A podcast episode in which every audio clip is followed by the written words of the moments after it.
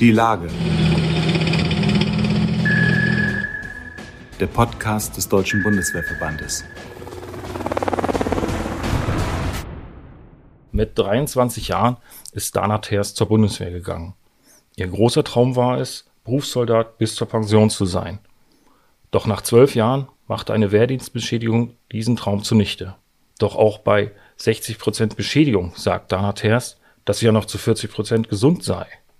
Leider habe die Bundeswehr keinen entsprechenden Dienstposten, wo sie und andere betroffene Kameraden noch gebraucht werden.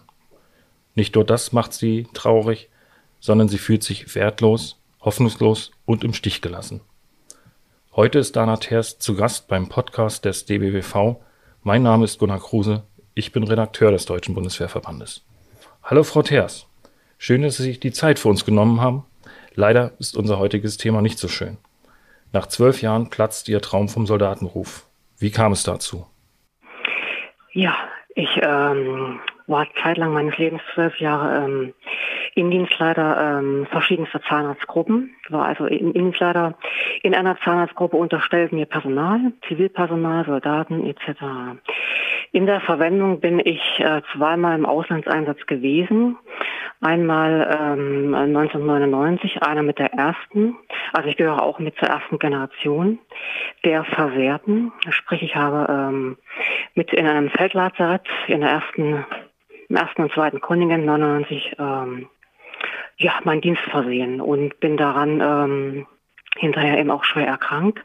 Sprich, das heißt, ich habe eine chronifizierte posttraumatische Belastungsstörung mit diversen ähm, Diagnosen und einer ausgeprägten Reaktion. Das heißt, sprich, ich bin einen Grad der Behinderung von 60 Prozent und bin ähm, also mit äh, dauerhaft arbeitsunfähig. Heute setzen sich dafür ein, dass Ihnen und anderen von einer Wehrdienstbeschädigung betroffenen Kameraden besser geholfen wird. Dafür haben Sie im wahrsten Wortsinne Gesicht gezeigt und beim Projekt Gesichter des Lebens der Fotografin Daniela Skripczak mitgemacht. Ich habe äh, von dem Projekt von der äh, Fotografin Daniela Skripczak aus dem Bundeswehr-Verbandsmagazin ähm, ähm, davon äh, gelesen und das hat mich also sehr beeindruckt, da ich auch also eine leichte Spiegelung gegenüber einer Kameradin hatte, die sich da auch äh, vorgestellt hat und da auch mit dran teilgenommen hat.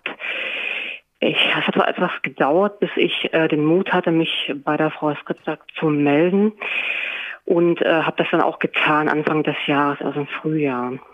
Äh, wir haben Kontakt aufgenommen und ähm, ich musste dann auch der Frau Skritzak erklären, dass er sie mich quasi besuchen möge, da das bei mir nicht immer der Fall oder dass es nicht gegeben ist, ich auch nicht reisefähig bin. Die Frau Skripczak ist dann äh, natürlich meinem Wunsch gefolgt und ist dann auch zu mir gekommen und ähm, ähm, hat sich meiner Thematik dann, äh, auch dieser schwierigen Thematik, auch angenommen. Wir haben dann hier ein Foto, äh, Fotoprojekt gestartet und ähm, ähm, ich habe ja meine Geschichte erzählt, die ja doch auch nicht recht kurz ist. Und äh, wir sind dazu in meinem geliebten Wald gegangen, wo ich mich doch am, wohlfühl, am wohlsten fühle. Und ähm, ähm, sie hat mir Fragen gestellt, wir sind äh, spazieren gegangen. Und ähm, ich habe gemerkt, dass sie ein unglaublich hohes Feingefühl für diese Thematik entwickelt hat, ja, dass sie mir diesen Tag, den wir hatten, oder diese anderthalb Tage, dass wir, ähm, dass sie auch sehr, sehr professionell in ihrer Arbeit ist, dass sie keine schweren Fragen stellt, dass sie nicht in die Tiefe geht, dass sie mir diesen Tag halt so leicht wie möglich gemacht hat, ja. Und das hat mir unglaublich imponiert und ähm, dass ich auch am Ende der anderthalb Tage völlig geflasht war von dieser Zuwendung, die sie mir an diesen anderthalb Tagen gegeben hat, ja, diesen Zuspruch, diesen Mut und diesen vielleicht auch ein bisschen Hoffnung, den sie mir da gegeben hat, ja.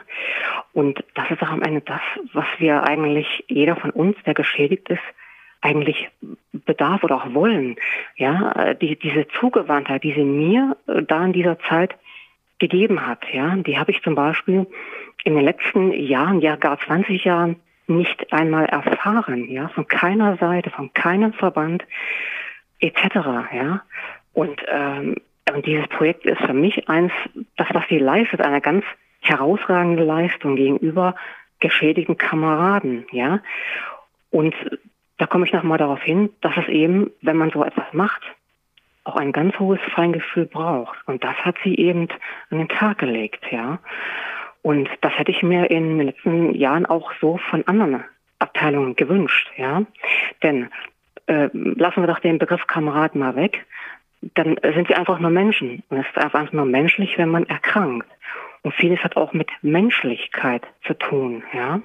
Hm, das Und, stimmt. Ja. Hm. Ja, für Veränderung kann ja so ein Medienprojekt auch den Anschluss geben. Äh, Entscheidungen muss die Politik doch treffen. Wie muss, was muss aus Ihrer Sicht für Einsatzgeschädigte sofort noch unternommen werden? Und wie würde eine ideale Welt für Sie aussehen? Also zunächst, ähm, man müsse verstehen, dass für Langzeitgeschädigte hat hier ein Vertrauensbruch stattgefunden, ja. Ähm, dadurch, dass man sich anfangs noch vor der Stichtagsregelung zum Beispiel, hat man, dadurch, dass man nicht versorgt war, hat man hier einen Vertrauensbruch begangen. Ja? Also man hat, ähm, man muss doch beginnen, die Kameraden das Vertrauen erstmal zurückzugewinnen. Ja? Die, die zum Beispiel sich gar nicht mehr mitteilen können, die über Jahre schon verbittert zu Hause sind und gar keine Möglichkeit haben, mehr, sich mehr mitzuteilen. Ja, damit müsse man anfangen, das Vertrauen zurückzugewinnen. Ja, jeden Einzelnen. Man müsse begreifen, dass es eine Krankheit ist und man müsse jeden Einzelnen eben auch an die Hand nehmen. Ja, man bewegt sich immer zwischen Ohnmacht und Wahnsinn, ja. Und das müsse man verstehen. Dafür benötigt es ein hohes Feingefühl, Empathie.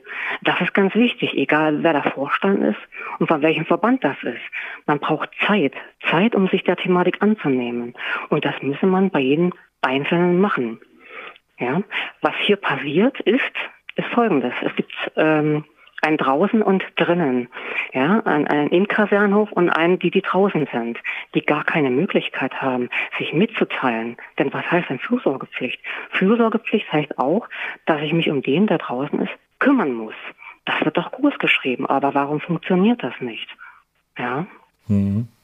Das führt mich auch direkt zu meiner nächsten Frage. Sie sagen, trotz 60-prozentiger Wehrdienstbeschädigung sind Sie ja noch zu 40 Prozent dienstbereit. Und Sie würden ja auch gerne zurück in den Dienst. Aber doch, wie sollte oder könnte das gehen? Ähm, zunächst sind die Gesetze teilweise befristet. Eine posttraumatische Belastungsstörung kennt keinen Verfallsdatum. Ja, wenn ich jemanden erreichen müsse oder wolle, müsse man das Zutun, das Zutun müsse von der Bundeswehr kommen. Ich bin nicht in der Lage, mich dauerhaft mitzuteilen. Das verstehe ich nicht unter Fürsorgepflicht.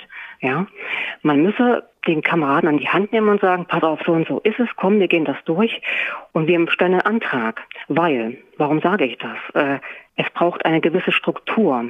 Wenn ich zurückgelassen werde mit einem Bescheid und ich gar keine Beachtung von der Bundeswehr finde, ja, und empfinde, dann, dann bin ich halt zu Hause. Dann verkümmere ich, dann wäre ich mürbe, dann habe ich auch irgendwann keine Hoffnung mehr und dann vegetiere ich halt den ganzen Tag halt für mich hin und muss schauen, wo ich diese Kraft, die ich eigentlich gar nicht habe, hernehme. Ja? Und die Kraft ist so wenig, dass ich mich jeden Tag darauf konzentrieren muss, wie komme ich über den Tag. Wenn ich bei der Bundeswehr bin und zurückgeholt werde, wie viele andere auch, dann habe ich eine Struktur, dann habe ich ein besseres Verhältnis zur Gesundheitsfürsorge, ja, zur Fürsorgepflicht. Das ist draußen nicht möglich. Und der Größte, die Masse, bewegt sich, der Geschädigten bewegt sich eben draußen, draußen vor der Tür. Und dieses draußen vor der Tür kommt eben auch von einem Kriegskameraden aus dem Zweiten Weltkrieg, der das mal so gut gesagt hat. Ich bin draußen vor der Tür. Und so empfinde ich das auch, immer noch. Leider. Ja. ja. Es gibt also noch viel zu tun. Äh, für einsatzgeschädigte Soldaten macht sich auf vielfältigen Wegen ja auch der Deutsche Bundeswehrverband schon seit langem stark. Wie blicken Sie als langjähriges Verbandsmitglied auf das bisher Erreichte zurück? Ich würde gerne sagen, es wäre viel erreicht, aber für mich ist immer noch fühlbar, bei mir kommt nichts an. Es müsse transparenter werden. Es müsse zum Beispiel eine Informationskommunikationspolitik stattfinden zwischen Dienstwehr und Geschädigten. Bis heute kommt bei mir noch nicht mal ein Brief an, weder postalisch noch telefonisch. Und ich wünsche mir dann mehr Transparenz, ja, dass wir mit einbezogen werden, dass auch mal ein Signal von dem Dienstherrn kommt. Aber das tut es nicht. Wenn dann eben auch genug Reportagen, Berichte über Geschädigte kommen oder die Verbände auch schon Hilfe schreien vor Überlastung, ja, dann habe ich doch, dann habe ich doch schon die Frage, ja, in den Raum gestellt. Und dann für mich, ich kann rückblickend sagen, es hat sich nicht viel getan. Und da muss ich mich auch mal als Vorstand oder als Vorstand auch, egal welcher Verbände, die Frage zwischen Sinn und Unsinn auch mal gefallen lassen. Ja. Hm. Na, was könnte denn der DBWV noch auf die Agenda setzen?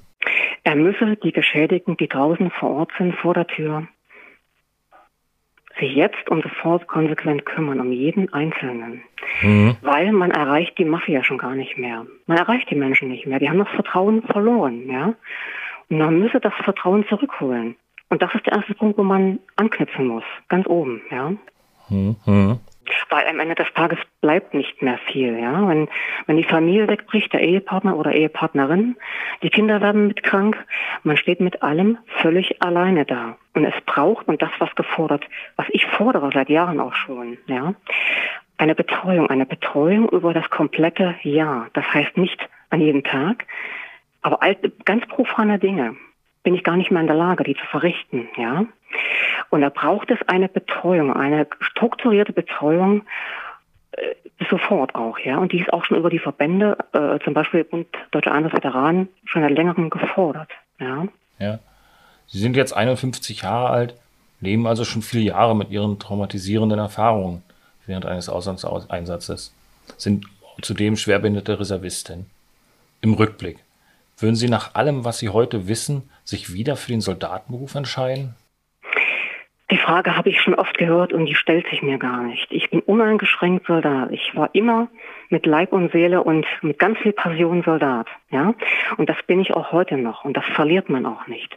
Soldat, wenn man Soldat ist, ist man Soldat. Ja, mhm. ob mit Krankheit, mit Schwerbehinderung etc., wie es klingen, ausklingen mag.